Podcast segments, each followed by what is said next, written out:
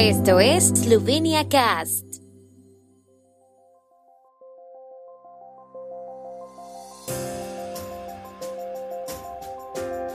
Noticias. Gobierno esloveno visita la región de Ovalno Krashka. Oposición insta al ministro de Salud a dimitir. Comisión del Consejo de Estado apoyó el referéndum sobre el establecimiento de la municipalidad de Golnik. En la reunión anual del FMI y el Banco Mundial elogiaron las medidas de Eslovenia. El sábado parte tren conmemorativo desde Gornja Radgona a Ljutomar. El gobierno esloveno visita hoy la región costera kárstica de Ovalno Krashka. Al inicio de la jornada, los ministros se reunieron en una consulta de trabajo en Koper. La visita concluirá con un foro público sobre el desarrollo de la región. Durante la visita, el primer ministro Yanes Janša y los ministros se reunirán con representantes de empresas, institutos, municipalidades y otras partes interesadas de la región. Ovalno Krashka es la única región estadística eslovena con acceso al mar, por lo tanto, se espera que el futuro del puerto de Koper y la construcción de la segunda vía férrea entre Koper y Divacha estén entre los temas principales de la visita.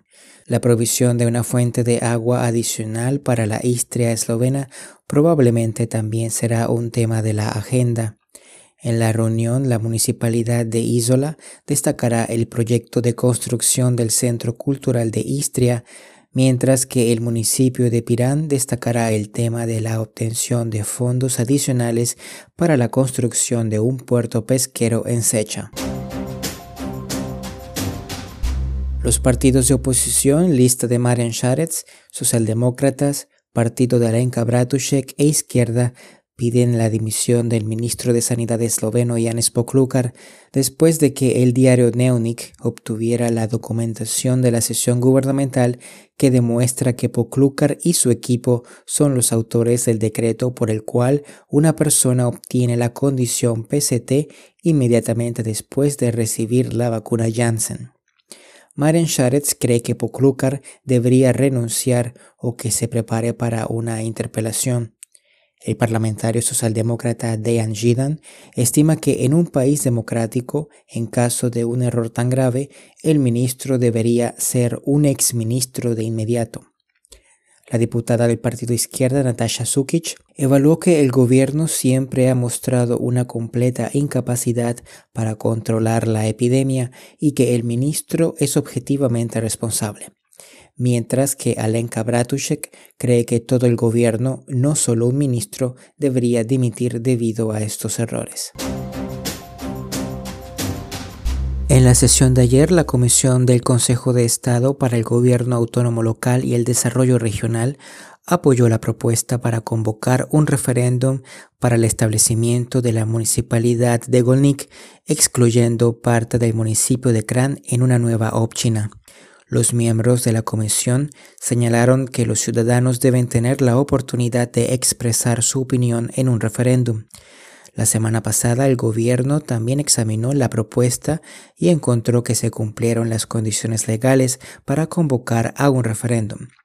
Ahora le corresponde a la Asamblea Nacional llevar a cabo el trámite. Mientras tanto, el ayuntamiento de Kran se opone a la propuesta de establecimiento del nuevo municipio y también a la convocatoria de un referéndum. El Consejo de la Comunidad Local de Golnik también está en contra del nuevo municipio. Debatieron este tema en sesión abierta conjunta de ayer de las comunidades locales de Britov y Predosle. En Predosle se tiene previsto establecer la sede de la nueva Opchina. El ministro de Finanzas Andrei Shirtzel representó a Eslovenia en la reunión anual del Fondo Monetario Internacional y el Banco Mundial que tuvo lugar el lunes pasado. Shirtzel se reunió con el jefe de la misión del FMI en Eslovenia, Bernardin Akitovi, quien atribuyó la mejora de las previsiones económicas de Eslovenia a las medidas adecuadas para hacer frente a la pandemia. Según el Ministerio de Finanzas, el ministro esloveno explicó a su interlocutor que la recuperación se vería reforzada por inversiones y reformas del Plan de Recuperación y Resiliencia de Eslovenia. Schirtzel también se reunió con algunos otros representantes del FMI y con el presidente del Consejo de Asuntos Económicos y Financieros de la Unión Europea. De igual forma, el ministro asistió a la sesión plenaria del Comité Monetario Financiero Internacional. El sábado, un tren de pasajeros circulará entre Gornja Radgona y Ljutomer en memoria de la apertura de esta línea en 1890. Este evento celebrará el aniversario redondo de la primera línea ferroviaria en Pumuria y el año europeo de los ferrocarriles. Los organizadores quieren que esta vía férrea vuelva a cobrar vida. El tren conmemorativo, que hizo un recorrido por última vez en 1968, estuvo a punto de ser puesto en marcha el año pasado con motivo de su 130 aniversario, pero no pudo ser debido a las restricciones de la epidemia.